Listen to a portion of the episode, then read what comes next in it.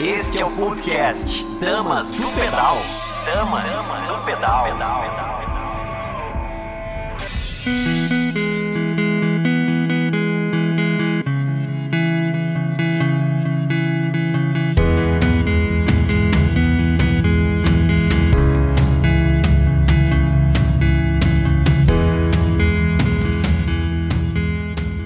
Terna Mundim e esse é mais um Dama do Pedal, um programa feito por apaixonados pelo ciclismo, para apaixonados pelo ciclismo, para você que vai se apaixonar e se inspirar aqui com a gente. Estamos em Casa Nova, no nosso vigésimo programa. E para você que é novo aqui, o objetivo do Dama do Pedal é apaixonar, inspirar e unir pessoas, além de trazer tantas personalidades, sejam elas atletas, profissionais da área, engajadores, apoiadores e entusiastas, onde a bicicleta tenha mudado suas vidas e compartilhar aqui conosco.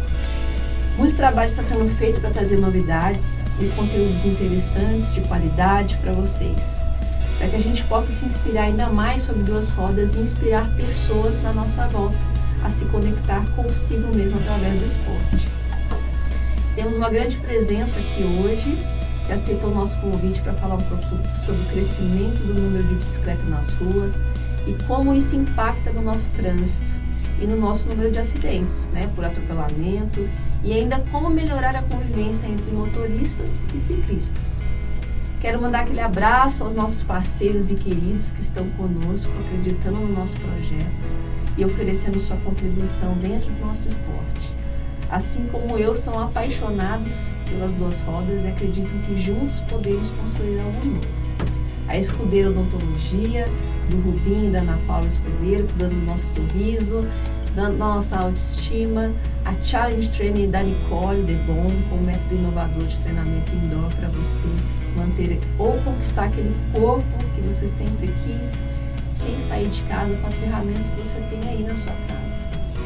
A IDM Audiovisual é o Juninho que cuida da imagem do nosso programa, das dicas da dama, dos nossos podcasts que já estão no Apple Podcast no Spotify. Uma versão muito gostosa para acompanhar, inclusive durante seu treino. E o nosso novo parceiro é SJ Sistemas Limitada, que atua é, com inovação tecnológica no desenvolvimento de softwares para varejo, indústria e serviço do nosso querido amigo Jesus. Jesus, um beijo. E também agora nosso novo espaço, oferecido com muito carinho pela Web TV, aqui São Dimas, intermediada pelo nosso amigo Ricardo. Ó. Um grande abraço carinhoso a todos vocês. Estamos juntos com certeza.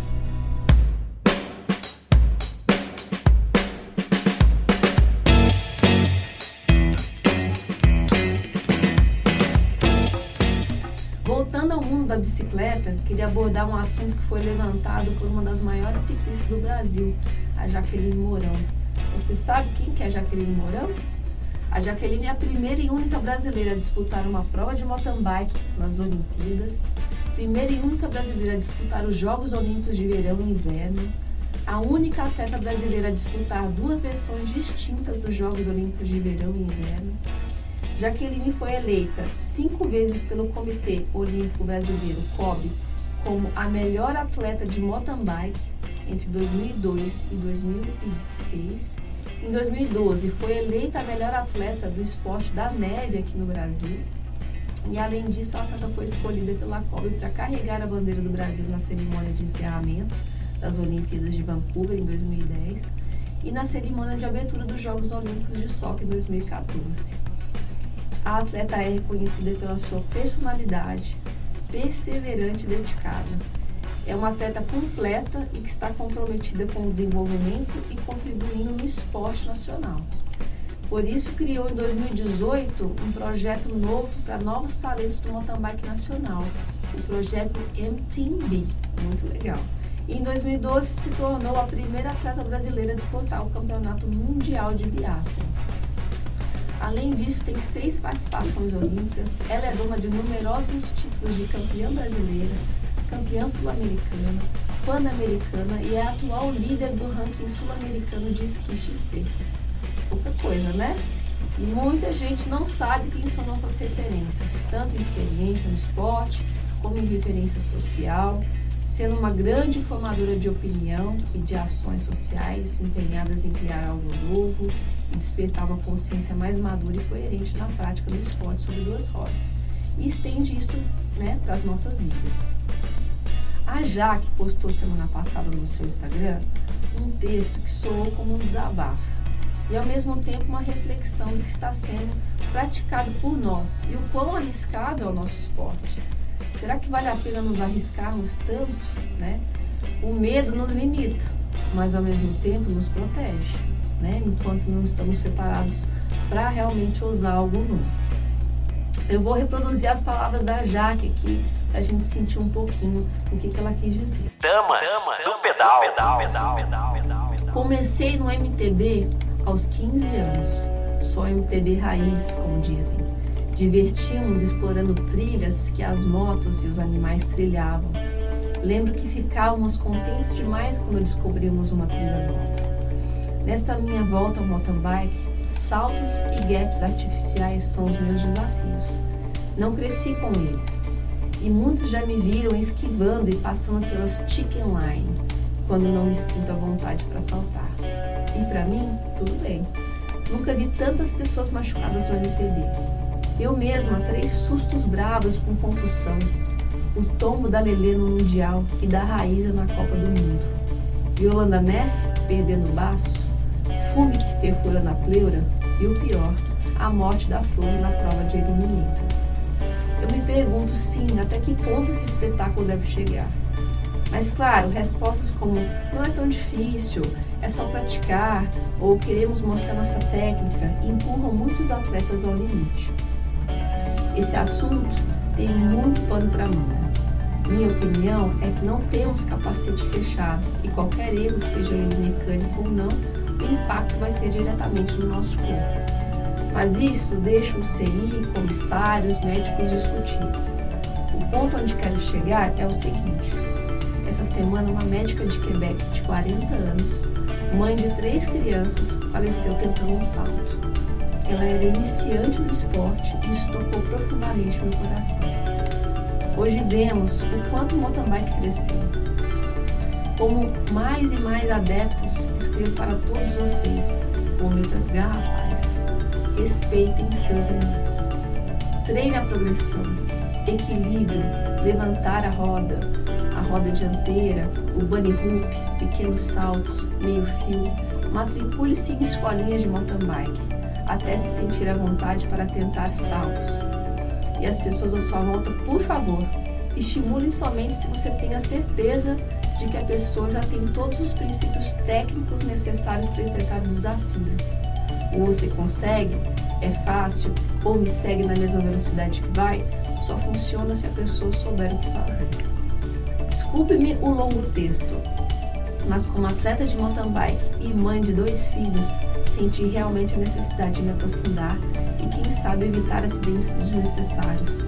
Divirtam-se seguros no MPB e respeitem seus limites. Essas são as palavras da nossa querida Jaqueline. Jaque, faço das suas as minhas palavras. Até que ponto criar cada vez mais dificuldades técnicas trará crescimento ao nosso esporte e alavancará mais e mais atletas a usarem a experiência de se autodesafiarem e até usar novas manobras, né?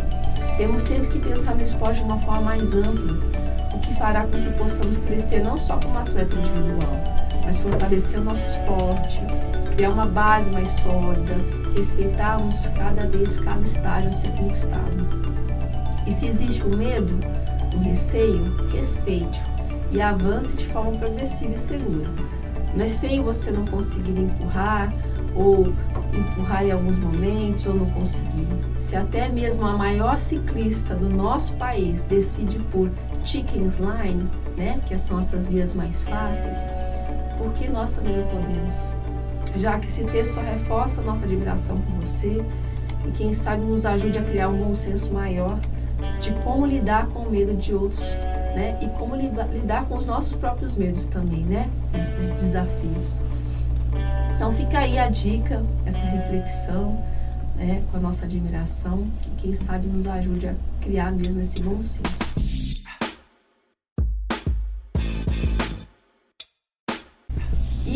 Também para as provas, né? As provas, os eventos ciclísticos, a gente está vivendo uma fase nova da vida, o planeta passa por mudanças, né? E elas também acontecem dentro da gente.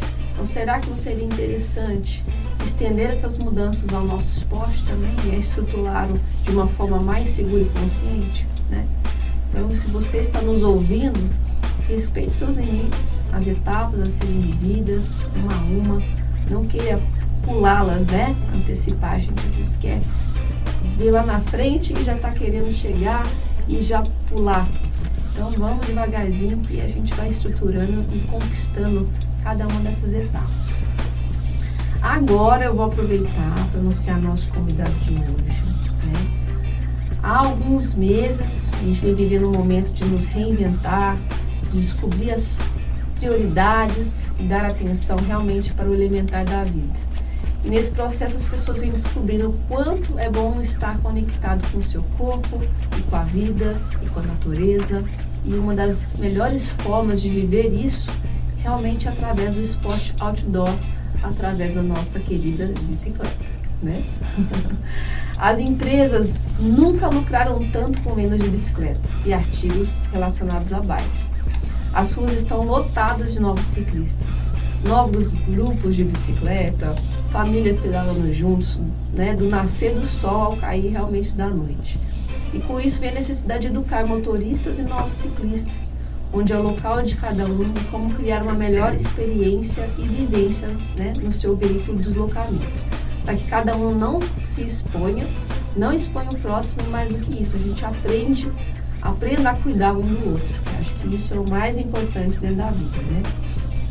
E para falar um pouquinho sobre isso, eu tenho o grato prazer de anunciar nosso querido secretário de Mobilidade Urbana, Paulo Guimarães, aqui conosco. Bom dia, Paulo, seja bem-vindo. Bom dia, Tia, é um prazer estar aqui. E estou muito feliz de estar aqui por vários motivos, né? Primeiro, estrear junto com você aqui na Casa Nova, né?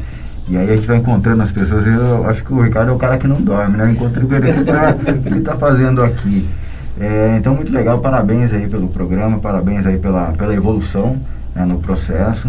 É, e também estou muito satisfeito de, estar tá aqui por falar de um assunto né, que é ligado, né, a gente, eu pessoalmente gosto muito de bicicleta, e bicicleta é uma coisa que realmente apaixona. Eu lembro até hoje da minha primeira bicicleta, é, e a bicicleta ela traz essa questão do lazer, mas também traz junto essa questão da competitividade.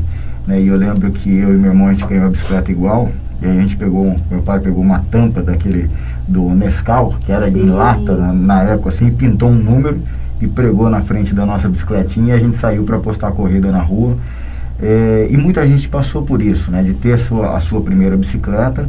E hoje em dia, a, principalmente por conta da pandemia, a gente tem notado, né, você usou o termo, é, as ruas estão lotadas de ciclistas e estão realmente. Eu moro ali na região do Urbanova e lá talvez seja o local que a gente mais perceba isso porque ali a gente tem misturado é, o ciclismo de competição, né? As pessoas vão para lá treinar o ciclismo, a gente de fora até da cidade usa ali a região do Urbanova, que é uma região que tem um ar agradável, que tem um sistema viário propício para um treino de speed, por exemplo. Tem as melhores trilhas da cidade, né? Você tem um circuito de trilhas ali nas fazendas do, do Urbanova é, que são infinitas, né? Você vai conecta uma trilha na outra, você vai criando os novos caminhos. E a gente tem visto crescer muito também a questão do ciclismo familiar, né? do pai é, com os filhos, e tudo isso misturado no mesmo ambiente. E aí o texto da Jaque toca num ponto central, que eu acho que é o ponto central da nossa conversa, e que é elementar para a gente ter segurança, tanto no ciclismo quanto no trânsito, que é a percepção de risco. Né? A percepção de risco é fundamental para boa convivência entre todos. Principalmente para quem está é, é, pedalando, é ter a percepção de risco, para não se colocar em situações de risco. E quando a gente retoma uma atividade, e a gente tem conhecido, né, Rodrigo, que é o nosso assessor, tem feito algum, algumas matérias nesse sentido, as pessoas estão redescobrindo a bicicleta, às vezes passaram 20, 30 anos sem pedalar e agora é, encontraram na bicicleta essa forma de manter o seu corpo, de manter a sua cabeça no lugar, mas falta um pouquinho de percepção de risco às vezes e é algo que a gente precisa ir trabalhando. assim como falta percepção do, de risco dos motoristas, Uhum. né, é, com relação ao risco que ele pode causar. Então a percepção de risco envolve tudo isso, né? Você não se envolver em situações de risco, preservar a sua própria segurança, mas também preservar a segurança dos demais. Ontem, por exemplo, a gente teve um acidente é, que ele não foi grave, não, graças a Deus não teve vítima, mas é, entre o, o Alto da Serra 6, né, o, Parque Ribeirão Ver- Vermelho e Paraty, o veículo bateu num poste, derrubou o poste, e é um, um- foi, isso foi é, é, na- perto do meio-dia, então um horário que tinha muito ciclista na, na via. Então, às vezes, a gente, é, é, um pouco dessa falta de percepção de risco, a utilização do celular, É, a velocidade. E ali também eu moro há muitos anos lá, né? E de vez em quando, de madrugada, caía a energia. E aí você pensava, alguém bêbado bateu num poste, e o poste caiu e era geralmente isso. Então ali também é um ponto de deslocamento, assim, tá tendo muitas. é, virando alguns pontos de jovens que vão para beber, né? Que não podem agora não tem mais barzinho e, e acabam colocando, se colocando e nos colocando em risco também por causa dessa direção aí alcoolizada e tudo mais, né? Então tem toda essa questão já do celular, né? Às vezes a gente vê que o momento de emoção que a pessoa deixa uma raiva é, é, tomar conta ali e eu queria um momento de exposição, né, de risco muito grande por causa de uma raivinha de alguns segundos, né, que ela poderia frear, esperar. Então tem que melhorar realmente essa essa percepção mais ampla, né? Não só a gente tende a ser muito egocêntrico e só olhar o nosso lado, né? Então, eu acho que uma das coisas mais interessantes que também vem acontecendo é cada vez mais os motoristas agora estão virando ciclistas também, né? Com esse aumento da, do- da utilização. Então, cada um está podendo experimentar o outro lado e ver também quanto você se põe em risco, quanto você fica exposto também, né? O quanto um carro ali passando de uma forma imprudente pode criar alguma situação, né? E ali não é um ciclista, né? Eu sempre falo, tem uma mãe, tem uma, um profissional, né? Tem uma filha, tem, tem é um ser humano ali, não é só um ciclista, tem todo um conjunto, né? A gente, você pedala hoje em dia? Você usa a bicicleta? Eu pedalo, eu tenho, eu tenho, né, como eu te falei, eu tenho um, um histórico de bike. Alguns anos atrás eu comecei a correr, né, eu tava, cheguei hoje eu devo estar com uns 75, 79 quilos, mas eu cheguei a pesar já quase 100. Olha, né, ia pesar uns 93, 94. Eu comecei a correr, e aí fui correndo, correndo, peguei gosto pela coisa, cheguei a correr a meia maratona e machuquei o joelho. uhum. E a única possibilidade que eu tive de continuar fazendo exercício, né? Eu fiquei quatro meses sem poder fazer nada e aí o médico falou, olha, pedalar você vai poder. não tem esse impacto, E né? aí eu descobri a mountain bike. E realmente É ó. É apaixonante porque você consegue percorrer grandes distâncias, né? Uhum. Então você percorre pelo menos o dobro da distância no, no mesmo tempo de treino que, que uma corrida e você vai descobrindo é, lugares. Então hoje, hoje eu sou do, do, do mountain bike, né? Eu moro no, no, no Urbanova também, então ali está muito fácil. Né? Antes, antes eu saía lá da Zona Sul para poder ir até Urbanova Uhum. para poder pedalar. E hoje, hoje eu tenho esse, esse carinho muito grande pela, pela bicicleta, sou da mobilidade urbana, Sim. então tem, tem tudo a ver essa conexão. né? e, e a gente costuma separar sempre é, três grupos principais, né? O, o, o ciclismo de esporte, né? o ciclismo de lazer e o ciclismo De de, deslocamento, de mobilidade. Né? A gente tem muitos trabalhadores que usam a bicicleta como seu é, transporte diário, né? para casa, para o trabalho. Então é muito legal, eu tenho esse envolvimento, sim, gosto muito de, de pedalar e te- tenho tentado incentivar meus filhos a também a ir por esse caminho. Tá meio difícil porque o videogame tira muito a, É. atenção deles. É uma luta, né? É uma luta. O que, que você mais recebe de questionamento hoje em relação a essa convivência eh, ciclista e motorista?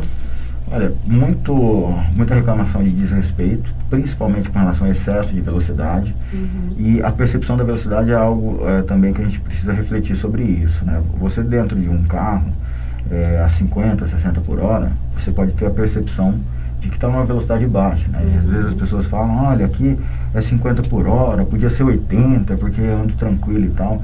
Mas para quem está na rua, né, totalmente fragilizado, né, e o pedestre, o ciclista, não tem aquela carcaça Uhum. protetora de metal, de aço para se proteger. Então, a, a, maior reclamação que a gente recebe é realmente com relação a, a excesso de velocidade, mas também agora tem crescido a, as queixas dos próprios motoristas com relação a ciclistas que se colocam em situação de, de risco. E uma coisa que, que eu sempre procuro chamar a atenção, quando a gente conversa com as pessoas, né, às vezes a gente tem uma oportunidade de dar uma palestra, alguma coisa assim, eu acho que o um maior risco do ciclista, as pessoas às vezes não têm essa noção, é andar pela contramão. Né? O, o, a gente sempre, é, e é regra, né? o, o Código de Trânsito Brasileiro ele traz algumas regras. Né? A bicicleta, ela, apesar de ter, ela ser a propulsão humana, ela não deixa de ser um veículo. Ela, é, ela, precisa cumprir as mesmas regras, ou quase todas as mesmas regras, que um, um, veículo, que uma moto, por exemplo. E quando você transita na contramão com uma bicicleta, tem um fator de risco muito grande que as pessoas às vezes não têm essa percepção, que é a soma das velocidades, né, a velocidade resultante. Hum. É, numa escala né, de velocidades, você a 50 por hora, se você for atropelado ou sofrer um acidente de bicicleta, é, você tem grandes chances de sobreviver. A 60 por hora, essa chance já começa a diminuir. Você tem mais chances, é, talvez, de, de, de, se machucar gravemente, né? uhum. né? A 80 por hora é praticamente impossível você sobreviver a um acidente se você não estiver totalmente protegido com capacete, todo uma, ou, todos os, os, equipamentos de segurança. Então o que, que acontece? Quando você tem uma via, né, e um ciclista ele pode chegar aí numa velocidade média, um, um ciclismo é, de lazer aí entre 10 e 20 km por hora, né? vamos, vamos adotar 20 aqui para facilitar a nossa conta. Se você tem uma via de 60 por hora e os veículos estão respeitando a velocidade a 60 por hora e você está a 20 por hora no sentido contrário, a velocidade resultante disso é 80 por hora. Ou seja, em um acidente, a sua chance de sobrevivência é só por um milagre. Né? Então esse, esse eu acho que é um, um, um, tema que precisa estar muito presente quando a gente fala com os ciclistas e a questão do ver e ser visto. Né? Eu vejo bastante é, gente praticando o speed na região do, do Urbanova, e muita gente faz isso à noite. É, é comum para os mountain bikers utilizar é, o farol, até porque entra sim, na trilha, sim. via sem iluminação. Mas o espideiro não. O espideiro não. E, e isso é, é, é um, uma, uma, questão muito importante, porque apesar de você utilizar vias iluminadas, uhum. É, ver e ser visto, e principalmente ser visto, no caso do ciclista, é essencial para a manutenção da sua segurança. Então, é, para o pessoal do, do Speed, coloca uma luzinha, nem que seja um LEDzinho, mas pelo menos para te destacar no meio é, da, da via, para que você realmente preserve a sua segurança. Às vezes o acidente acontece porque realmente o motorista não viu. Não viu. Hoje não mesmo viu. cedo, né? Indo para cá, tava aquela neblina muito forte. E aí é a hora que eu penso, né? É o dia que eu tava, tava falando pro Deus, é o dia que eu vou para mountain bike lá dentro da trilha porque eu sei que ali eu vou estar segura, não vou ter nenhum carro, né? Porque você fica realmente. Até quem estava sinalizado fica difícil de ver, imagina uma pessoa sem sinalização. Então a gente sempre fala, né? Coloca uma roupa colorida, não é à toa que a gente usa essas roupas bem coloridas, uhum. né? Reflexivas, a iluminação, um capacete colorido, né? Que o capacete e a sapatilha fiquem em movimento, então chama a atenção. Então realmente investir nisso, né? Para próprio cuidado. Isso que você falou da, da velocidade é muito importante porque às vezes a gente não entende porque uma, uma via está numa velocidade específica. A gente acha que realmente poderia ser mais rápido, mas tem tantos outros fatores que fazem né, parte para você fazer esse cálculo que a gente nem imagina. Então, você que está é, tá nos assistindo, né? Agora, quando você entendeu por que aquela velocidade, né? Agora você pode entender um pouquinho mais o porquê respeitar aquela velocidade, né? É uma forma de estar cuidando realmente do outro ali, das pessoas que estão inseridas naquele ambiente, né? É, e se, se colocar no lugar do outro é muito interessante. Existem alguns treinamentos que são feitos com motoristas de ônibus, né? Principalmente porque a gente tem aquela questão da distância do metro e meio também. Então, quanto maior a velocidade, quanto mais próximo você passa do ciclista, a sensação de risco né, é muito maior e o risco aumenta proporcionalmente. Então aquela distância do ciclista de um metro e meio, ela é muito importante para que você tenha margem. Às vezes o ciclista, e aí como ó, ó, a regra é circular no mesmo sentido, você tem um ciclista circulando pelo, pelo bordo da via e você passa muito próximo a esse ciclista, o próprio é, é, a própria movimentação de ar Sim, que o veículo gera te desloca. te desloca. E esse um metro e meio é a margem que a gente tem para sobreviver quando a gente está numa situação dessa. Então é muito importante olhar um pouquinho para essas regras, Né? E por mais que você é, ah, um metro e meio, é longe, não é? é? é? poder praticar esse tipo de situação. E tem um treinamento que, que é feito com os motoristas de ônibus, que é justamente isso, né? Você colocar é, eles é, é enfileirados com bicicletas uhum. na, na via, e aí passa com o ônibus do lado. Eles sentirem essa sensação, eles sentirem, né? né? O, Tanto do medo como do deslocamento do ar, né? Que te, te desestabiliza ali, né? Às vezes você perde até a pilotagem ali, fica solta e aí cria um acidente mesmo. Né? É, e, e, e assim, é, vamos pegar sempre o exemplo do Urbanov, que é onde a gente tem a maior incidência de pessoas compartilhando a via, né? É, para você que é uma ciclista profissional, isso já é sentido, você já precisa de um esforço adicional para corrigir isso. Imagina uma criança que está aprendendo a pedalar, né? A chance dela ser sugado para é, um veículo grande, um ônibus, um caminhão que passe muito próximo é muito grande, porque você tem a for o primeiro deslocamento que te desequilibra Sim. e depois você tem o efeito vácuo que te puxa para a traseira do veículo. Então realmente é, é, algo assim que a gente precisa começar é, a refletir. Isso é tudo uma questão de consciência, de é. percepção. Você vê que realmente a, educa a, a, a mudança está no, no, elementar que é o processo de educação, né? De cada um e estender isso. Porque às vezes você vê até próprios pais com filhos eles estão dando um exemplo completamente errado, porque ele tira o fino, ele tem raiva, ele passa xingando e um filho atrás vendo totalmente aquele comportamento. Então, ali está se passando, né? Está propagando aquele, aquele tipo de falta de respeito, né? E é a educação que está sendo passada. Então, a gente tem que realmente vir atrás. Em relação às leis de ciclovia, né? É, e ciclofaixa, como, quais são as leis que tem em cima disso, de velocidade, de compartilhamento, como que funciona? É, a gente procura, a gente tem basicamente três tipos de sistemas cicloviários que a gente implanta na cidade. As ciclovias, que são aquelas segregadas, né, onde a gente tem uma separação física entre o fluxo de veículos é, e, e, de bicicletas. A gente tem a ciclofaixa, que daí é compartilhamento do mesmo espaço, mas dividido por sinalização. Uhum. E aí a gente começa a ter é, um, um, um grau maior de convivência, e aí a gente precisa começar a trabalhar melhor essa questão da velocidade. E a gente tem as ciclorotas, que são aqueles locais onde a gente tem um, um, uma dificuldade, não tem uma viabilidade de separação do espaço, seja por barreiras físicas ou por sinalização, onde a gente sinaliza aquele caminho, é um local que tem uma grande incidência de ciclistas uhum. e a gente procura é, reduzir também a velocidade e fazer um controle melhor de velocidade em cima é, de, desses pontos.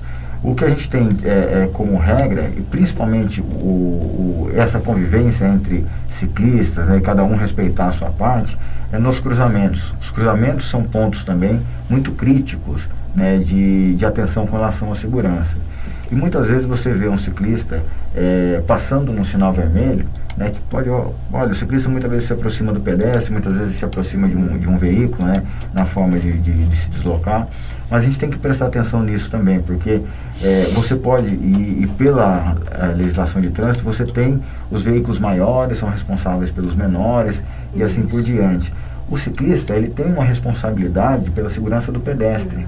E a gente tem é, muito fluxo de pedestre nas ciclovias também, porque são, são pavimentos mais adequados, né, geralmente são mais Até lisos. Até para mães com carrinhos, às vezes de bebê, né, você percebe que utilizam muito essa via.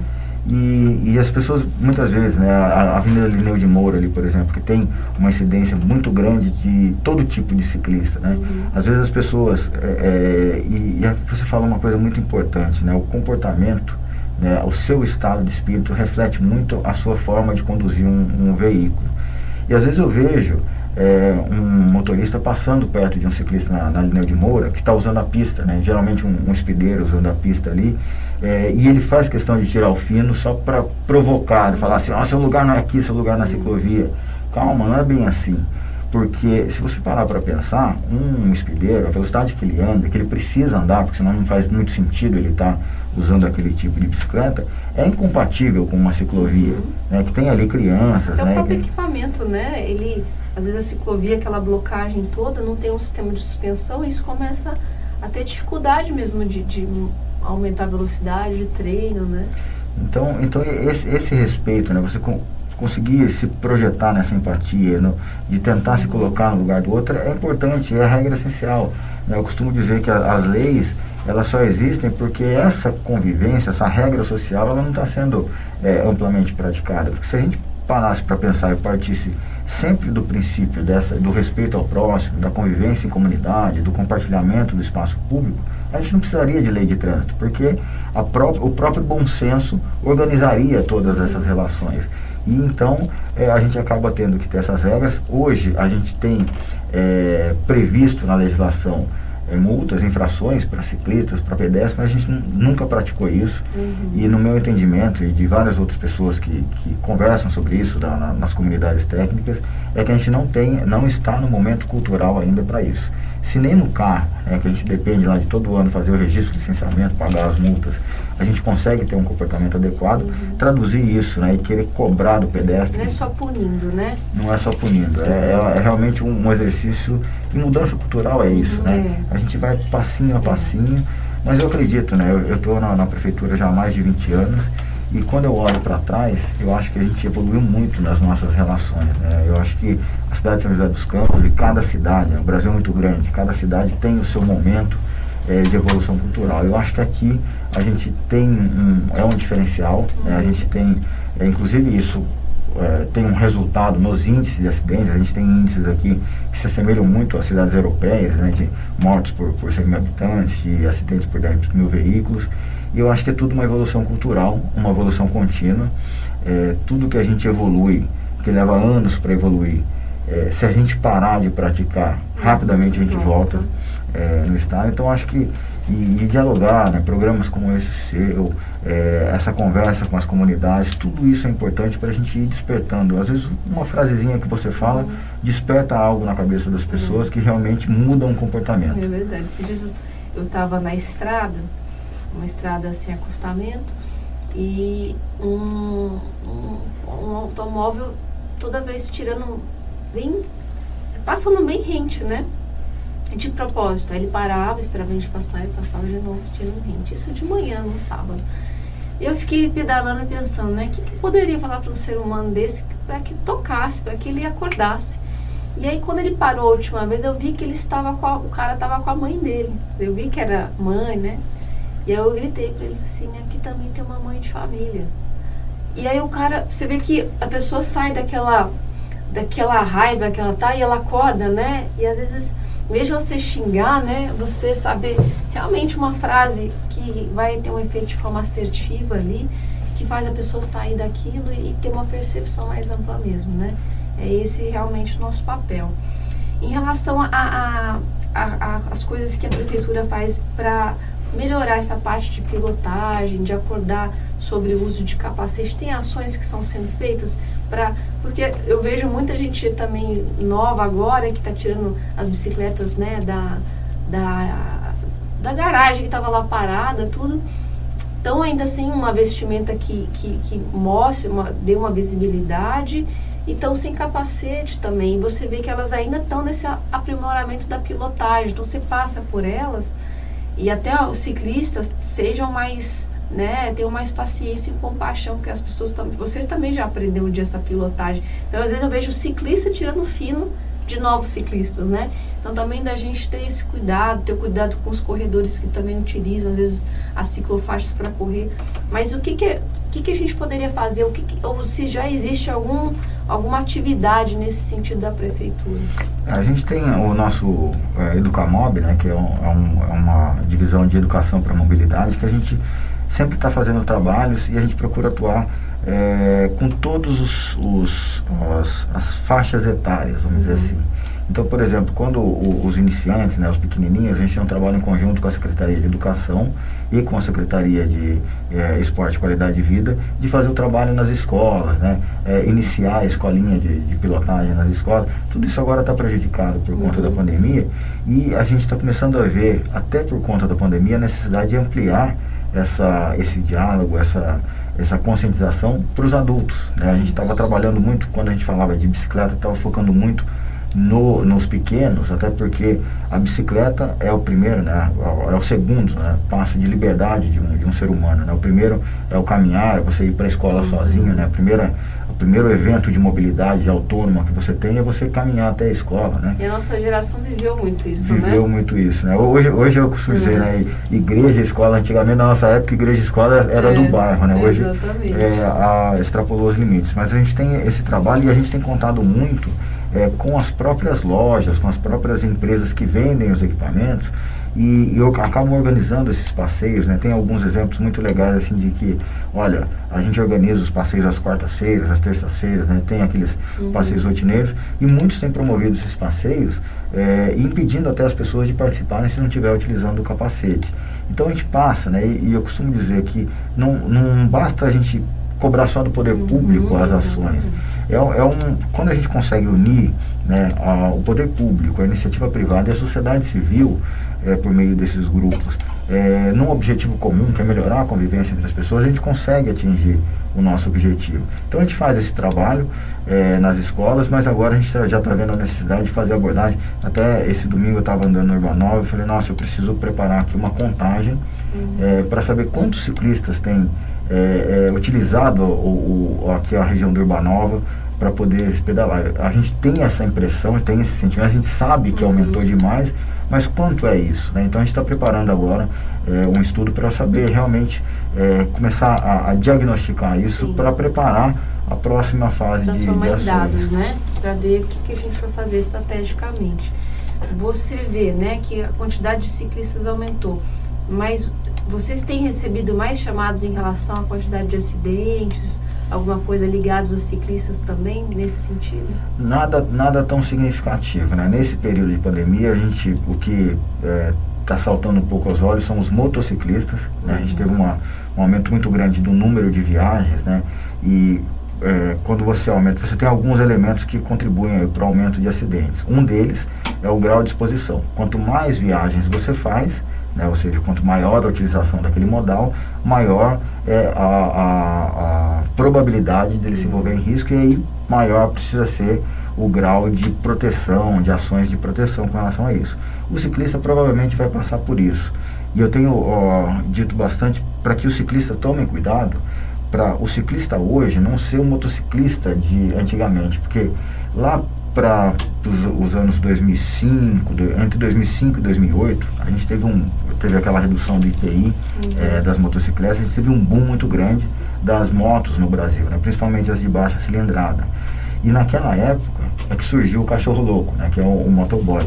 E isso criou uma, uma rechaçação da, da, da, sociedade com relação a isso, né? Eles ficaram muito mal vistos porque foram inseridos uma quantidade muito grande de motociclistas é, que, por conta das motos de baixa cilindrada terem essa facilidade de trânsito, se envolviam em situações de alto risco. É, e hoje eu tenho essa preocupação de que o ciclista não passe a ser, apesar de todo mundo, né, o, a, o aumento muito grande da quantidade de ciclistas na rua, uhum. né, que o, o, ciclista não passe a ser mal visto pela sociedade. Então essa é uma preocupação grande. Então, é, e isso vai acabar passando por uma fase de adaptação, inclusive é, da gente ter que é, reorganizar o nosso espaço para poder reduzir a quantidade de acidentes, reduzir o risco. Nesse sentido, a gente está trabalhando também com bastante infraestrutura. É, eu lembro da primeira ciclovia de São José, que foi da Avenida Andrômeda, foi ali no começo dos anos 2000. É, existia uma discussão muito grande com relação àquela ciclovia, eu já estava na prefeitura, e a gente discutia assim, olha, fez a contagem, né, para poder saber quantos ciclistas passavam pela Avenida Andrômeda e era muito baixo. Poxa, vai se investir é, um, um, uh, bastante dinheiro nessa infraestrutura, sendo que não tem ciclistas passando por ali? Mas espera aí, não passa por ali porque não tem infraestrutura adequada. Então, foi a primeira, foi a primeira mudança de paradigma com relação à infraestrutura é, para ciclistas na cidade. E foi um sucesso. Né? Depois que foi implantada a ciclovia da Andrômeda, ela é altamente utilizada, é a ciclovia mais utilizada que a gente tem até hoje, até por conta ali do, do, do eixo comercial da Avenida Andrômeda.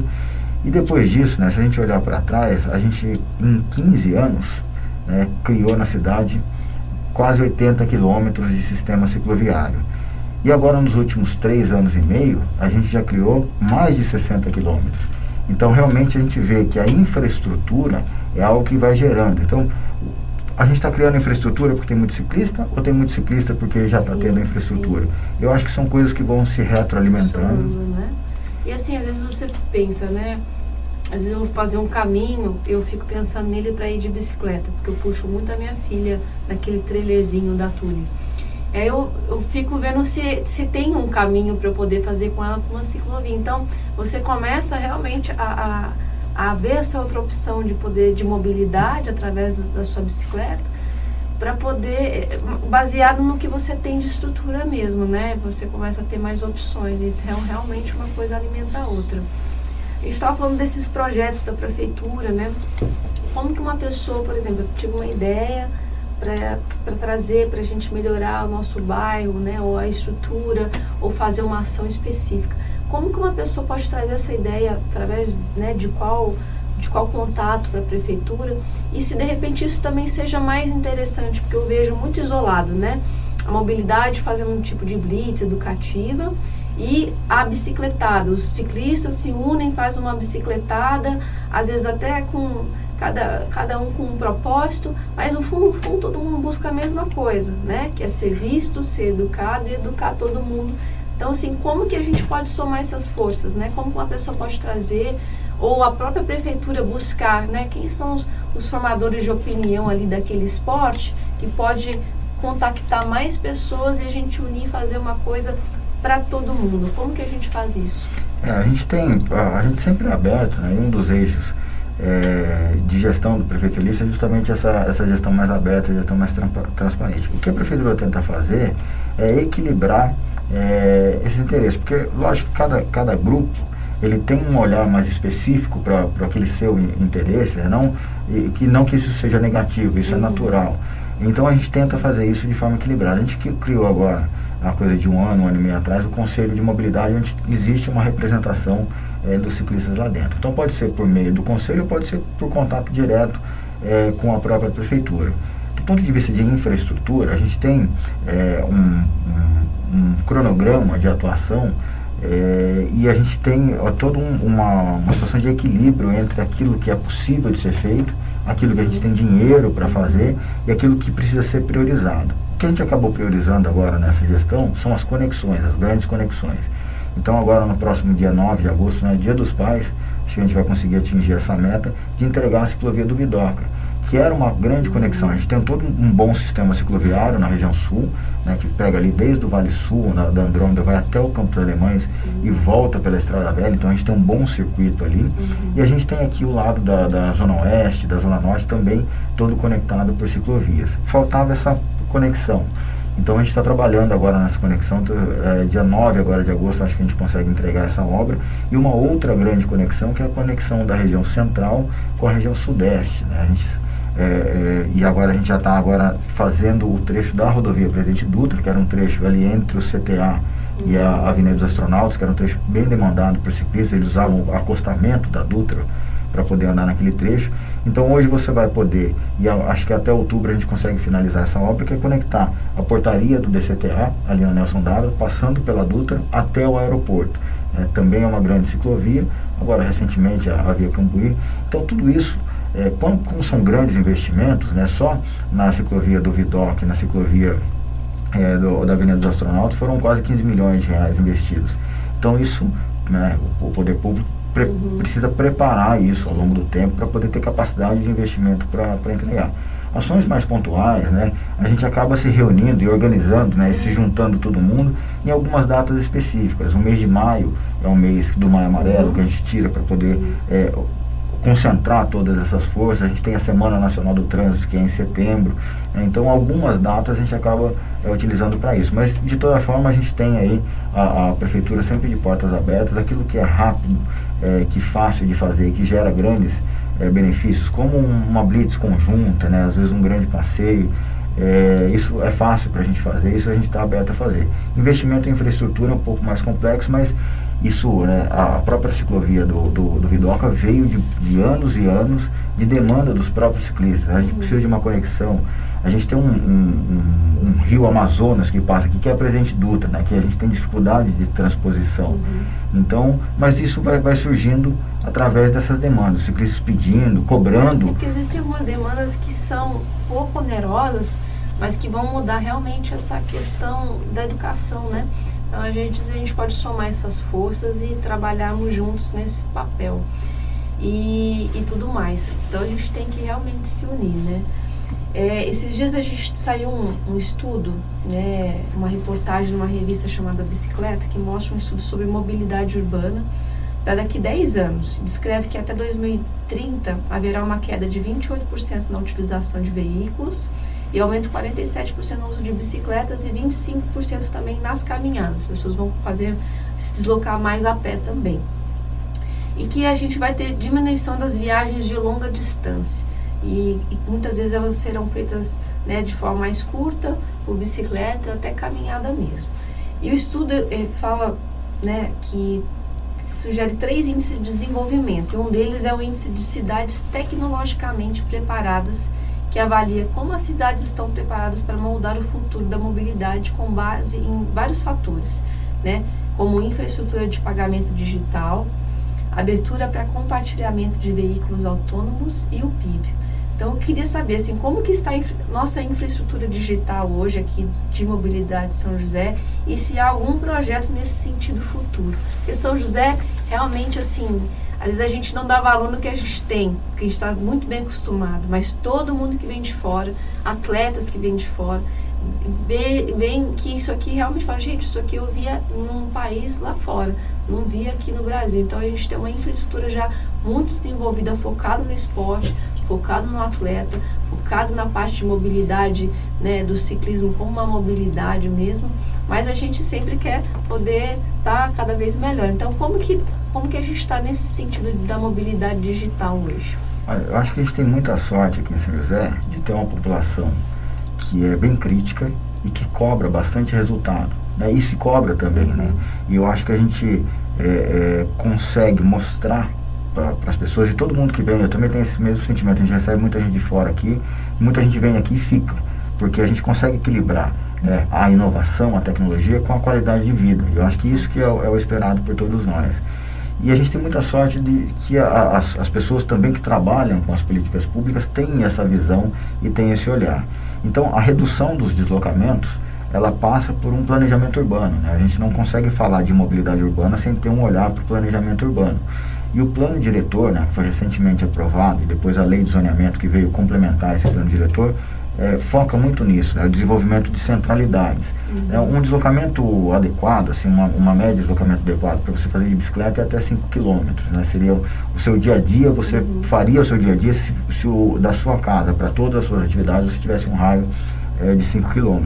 Então a gente tem trabalhado nisso é, com relação ao planejamento urbano, de tentar in, induzir as centralidades, né, que a região norte, a região leste, a região sul é, desenvolva as suas centralidades e dependa menos da região central, é, que sempre foi, é, isso historicamente nas cidades do Brasil, sempre foi o grande polo de atração de viagens. Então, primeiro planejamento urbano para a gente poder reorganizar os espaços e depois investir em tecnologia é, para a mobilidade. Aqui a gente tem algumas novidades, né, é, por exemplo, os carros elétricos compartilhados sem estação foram uma novidade aqui em São José, foi o primeiro projeto do Brasil nesse sentido, né, para citar um que foi uma grande inovação.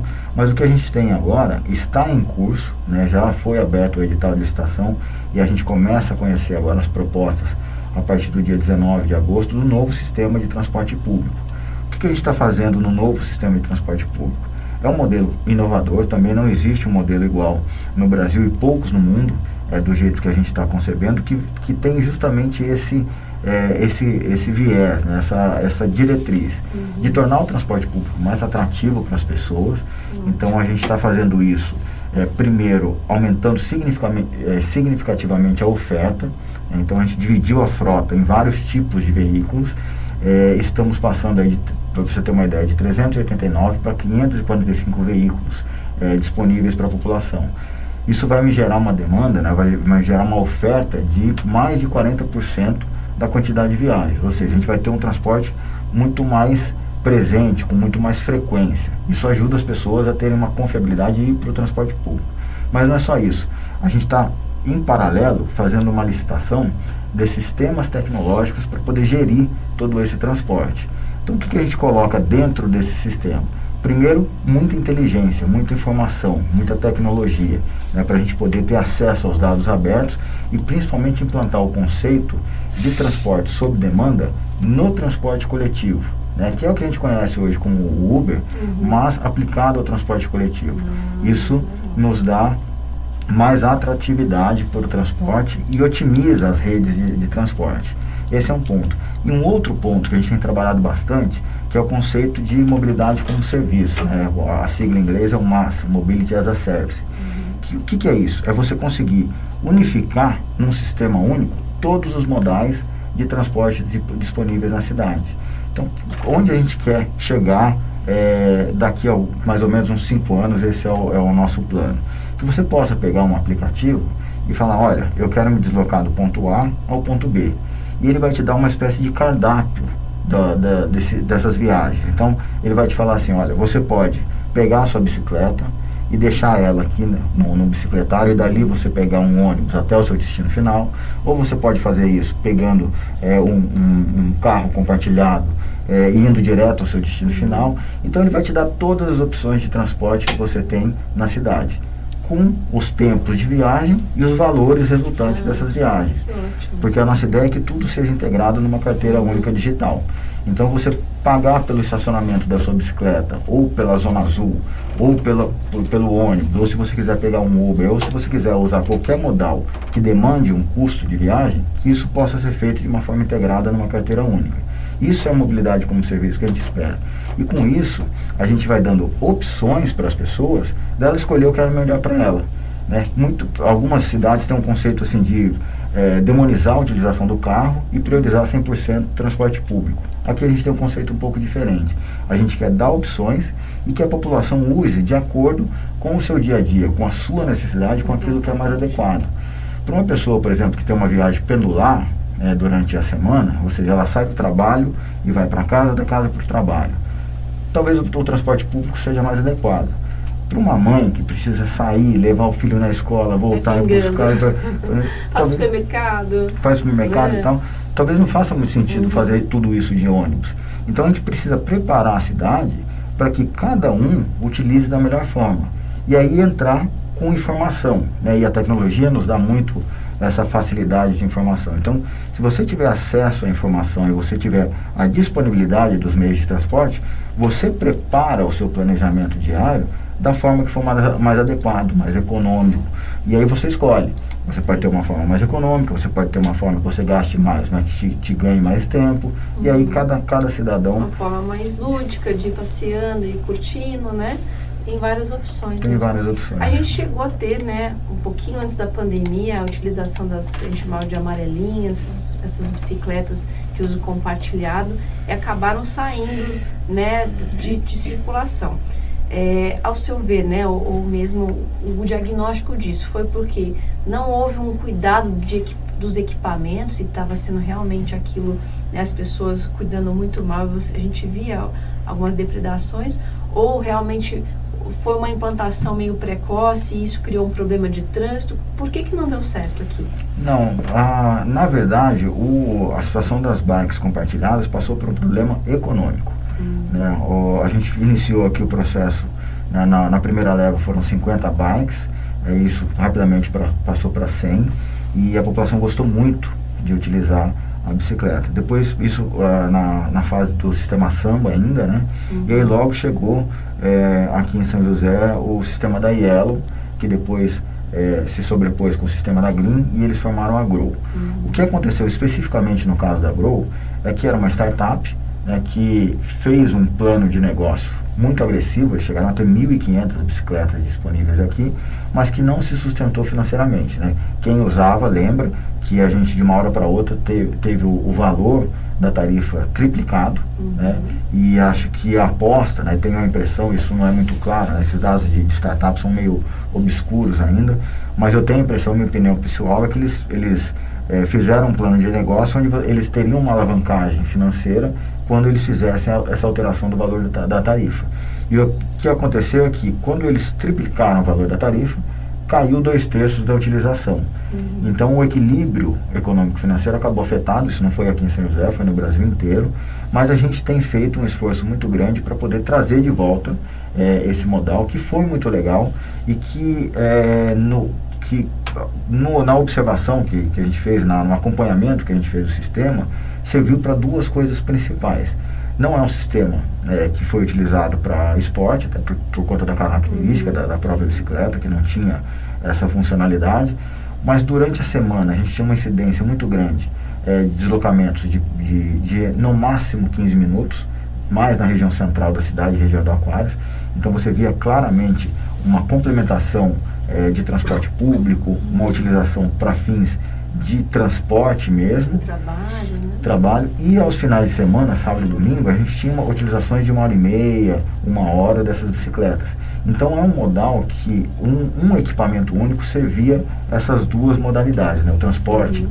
é, do dia a dia, mas também a modalidade de lazer. E foi isso, na verdade foi isso que aconteceu. Foi um, a questão da depredação e da desorganização não é algo que é, incomodou demais aqui na cidade, diferente do que aconteceu na cidade de São Paulo, por exemplo, até porque a gente fez um trabalho prévio. Né? Quando a gente foi iniciar a operação dessas bikes, a gente procurou os órgãos de segurança, a Guarda Municipal teve um papel fundamental é, nessa preservação do, do, dessas, dessas bicicletas, Polícia Civil, Polícia Militar. Então o que aconteceu? No primeiro dia que a gente colocou as bikes na rua, uma já foi roubada. E ela foi recuperada no mesmo dia, porque tem o GPS, tem a localização. Então, tanto a parte de. E, e isso acabou caindo na graça da população, isso foi muito legal. Porque qualquer bicicleta que estava meio assim, uma pessoa meio estranha andando com a bicicleta, a população já denunciava, a Guarda Municipal, muito atuante na cidade, já ia é, em cima. Então, quando a gente compara os níveis de furto e roubo é, e de depredação dessas bikes com relação a outros sistemas do Brasil, a, a, as empresas começaram a querer vir para São José, porque era uma, uma, uma operação que o, esses índices eram muito baixos. Então, na verdade, foi um problema mesmo de estruturação econômica. A Grow entrou em recuperação judicial agora, mas a gente tem outras empresas que a gente tem conversado e eu estou bem confiante que a gente consiga trazer uh, as bikes de volta, que, que, realmente foi, foi uma coisa muito legal e que despertou em muita despertou, gente. Despertou, foi, parece que foi o, o, o primeiro passo, porque depois já veio a pandemia e aquilo só intensificou, né? E as pessoas começaram a abrir realmente para esse mundo e a tirar suas bikes, a comprar e a entender o quanto isso, como você disse, né? Essa coisa do deslocamento pequeno e também da forma do, do, do lazer, do fim de semana. E só para a gente finalizar, eu queria saber com você, se assim, uma pessoa hoje, eu quero saber quais são as leis que tem de trânsito ligadas a ciclista, a velocidade, a, a essa questão do, do, do, um metro e meio, né, do deslocamento do, do veículo. Onde que eu encontro essas informações? Porque a gente tem que multiplicar isso para os novos usuários, né? Então a gente quer, é, através do nosso programa, a gente tem muitos WhatsApps de muitos grupos de bike para poder pulverizar isso. Onde que a gente encontra isso? É, a, a, base de todo, todo esse regramento é o Código de Trânsito, mas confesso que ele é chato, porque é uma lei, né, é, um, é um texto escrito. Mas é difícil ser a gente leigo identificar a lei ali, né? É, eu, a gente tem a página da, da Secretaria de Mobilidade dentro do site da Prefeitura que tem uma seção lá chamada Bike Sanja, né, que é o nosso programa que congrega todas as informações sobre bicicleta da cidade.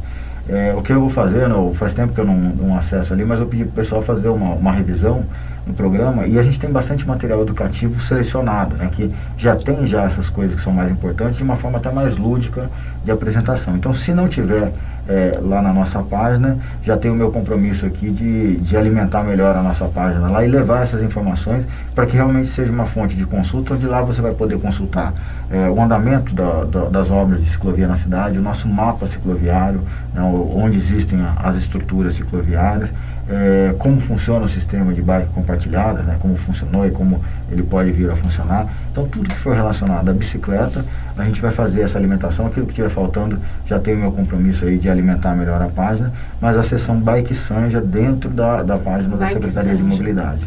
Vamos entrar lá para a gente ver o que tem de opção, de, de conteúdo e também começar a difundir isso dentro da nossa cidade para as pessoas, né? Para os novos e para os antigos também, porque às vezes a gente tem que refrescar um pouquinho a memória de quem já está ali há alguns anos em cima do selim, né? Paulo, eu tenho que te agradecer a aceitar nosso convite, trazer tanto conteúdo, tanta coisa importante, trazer as atualizações do que está sendo feito. Né? Isso só nos faz nos sentirmos abençoados na cidade que a gente está e sentir que a gente é muito bem cuidado. E o programa está aberto para quando você puder vir também trazer mais novidades. Legal, eu agradeço muito a participação, parabenizo novamente aí pela, pela iniciativa, pelo programa e é, convido vocês aí, estou forçando o nosso pessoal de engenharia para que no Dia dos Pais a gente tenha a ciclovia do Vidoca ali disponível, né, com duas ciclopassarelas, isso também é uma novidade na cidade, né, toda iluminada, sinalizada ali, para que a gente possa fazer um, um, passeio aí com os nossos filhos aí, utilizando a ciclovia. Então tá aí o, o nosso compromisso também. O pessoal da engenharia está assistindo ali, sabe que eu estou empurrando eles aí. Dia 9 de agosto a gente entrega a ciclovia e aí convido todos vocês a ir lá, a olhar, a apontar para a gente o que pode ser melhorado, isso é muito importante também e estamos sempre à disposição. Vamos lá, prestigiar e mais ainda utilizar os novas, as novas ciclovias. E agora chegou a hora da dica do Fabão. O Fabão tem um segredo para contar para gente é, sobre a relação que ele usa na bicicleta. Fabão, o que, que você tem para contar para gente hoje? Mais um assunto que muita gente me pergunta: relação. Fabão, que relação que eu uso? Eu uso relação compacta, eu uso relação tradicional que você indica pra gente? Então vamos lá. Tá aqui, ó, minha bicicleta. Quem me conhece sabe que eu uso uma roda diferente para competir. Eu também troco a minha relação, tá? Eu uso uma relação de ferro, uns volantes de ferro. Então eu sempre troco corrente, cassete e o volante para estar tá competindo. Eu uso o volante 5339, mas eu tenho uma característica muito diferente. Eu sou um cara que ele sou mais passista. Eu preciso de mais transmissão, eu ando mais pesado. Só que eu indico muito para as mulheres usar o volante 50, 50 36, 50 34. Por quê? Quando você tem um, um volante menor aqui, você consegue ter uma gama de uso do cassete maior. Porque dificilmente uma mulher consegue arrastar o 5311 ou 5312 ou 5313, tá? E consequentemente ela não consegue cruzar com a 25, 53, 25. Então ela perde três catracas aqui e a última aqui em cima usando o volantão. Se ela estivesse usando o volante 50 ali na frente, consequentemente ela continua perdendo a 25 porque todo mundo sabe que não se pode cruzar as duas, as, as duas maiores catracas. Mas ela vai ganhar o uso da 11, da 12 e da 13 ah, Fabão, mas chegou uma marcha muito pesada, a gente está subindo uma serra, eu tô de 50, 21, é, 23 e tá pesado, eu preciso de mais uma marcha. Consequentemente, você vai abaixar para o volantinho.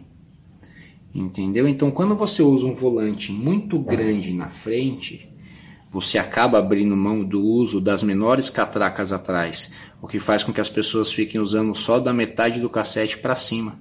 Então, se você nos seus treinos usa mais da é, fica usando muito da metade do cassete para cima, diminua o tamanho do volante para que você consiga ter essa gama inteira de uso. E aí isso é muito característico de cada um, tá? É, é muito de personalidade. Uns giram mais, uns giram menos. Uns gostam de andar mais pesado, uns gostam de subir sentado, uns gostam de subir de pé. Isso aí você tem que se conhecer. Mas a dica é assim: perceba como você pedala. Se você não está usando a 14, a 13, a 12, a 11, diminui o tamanho do volante.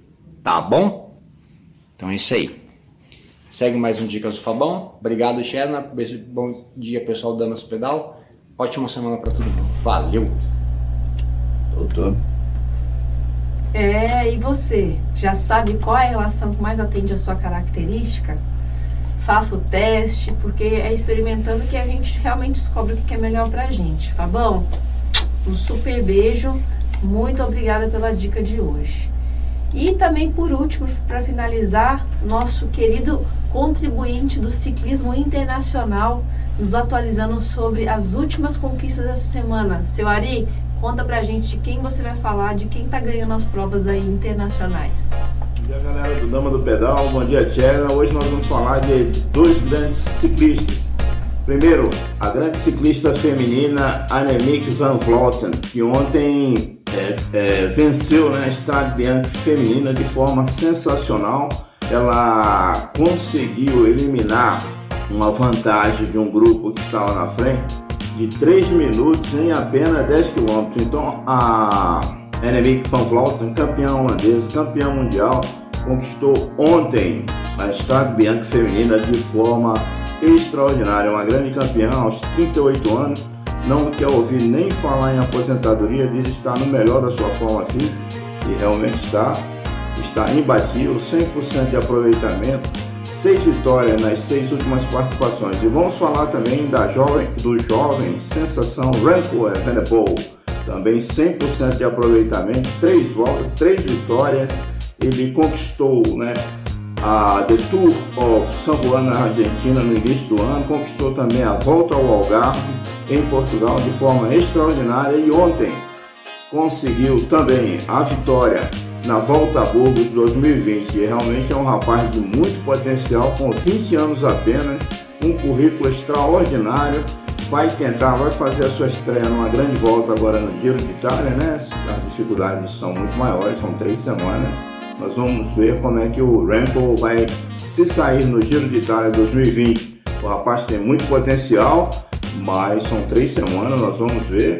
Tudo indica que Remco Evenepoel será um dos grandes nomes do ciclismo de estrada mundial. Até a próxima, pessoal do Dama do Pedal. Até a próxima, Tcherna. E uma boa semana. Damas, Damas do Pedal. pedal, pedal, pedal. Obrigada, seu Ari. Grandes jovens com muita experiência a ser conquistada, né? Mas já tem muito potencial e muita força nas pernas. É isso aí, seu Ari. Muito obrigada. E para finalizar, nossa frase da semana para ecoar dentro da gente, aumentar nossa percepção da vida. Sinta aí com você. Em cada coração há uma janela para outros corações. Eles não estão separados, como dois corpos mas sim como duas lâmpadas que não estão juntas. As suas luzes se unem numa só, num só feixe. É uma frase de Rumi, né? Para quê? Para você sentir, acenda a sua luz, mais do que só iluminar, una-se a outras, criando um só feixe dentro de você mesmo com um propósito maior dentro da vida. Ciclistas, motoristas, pedestres, seres humanos, sejam feixes num só sentido, o sentido do amor e da vida. Tá bom? Uma boa semana para você. Este foi mais um podcast Damas do Pedal. Damas do Pedal. Até o próximo.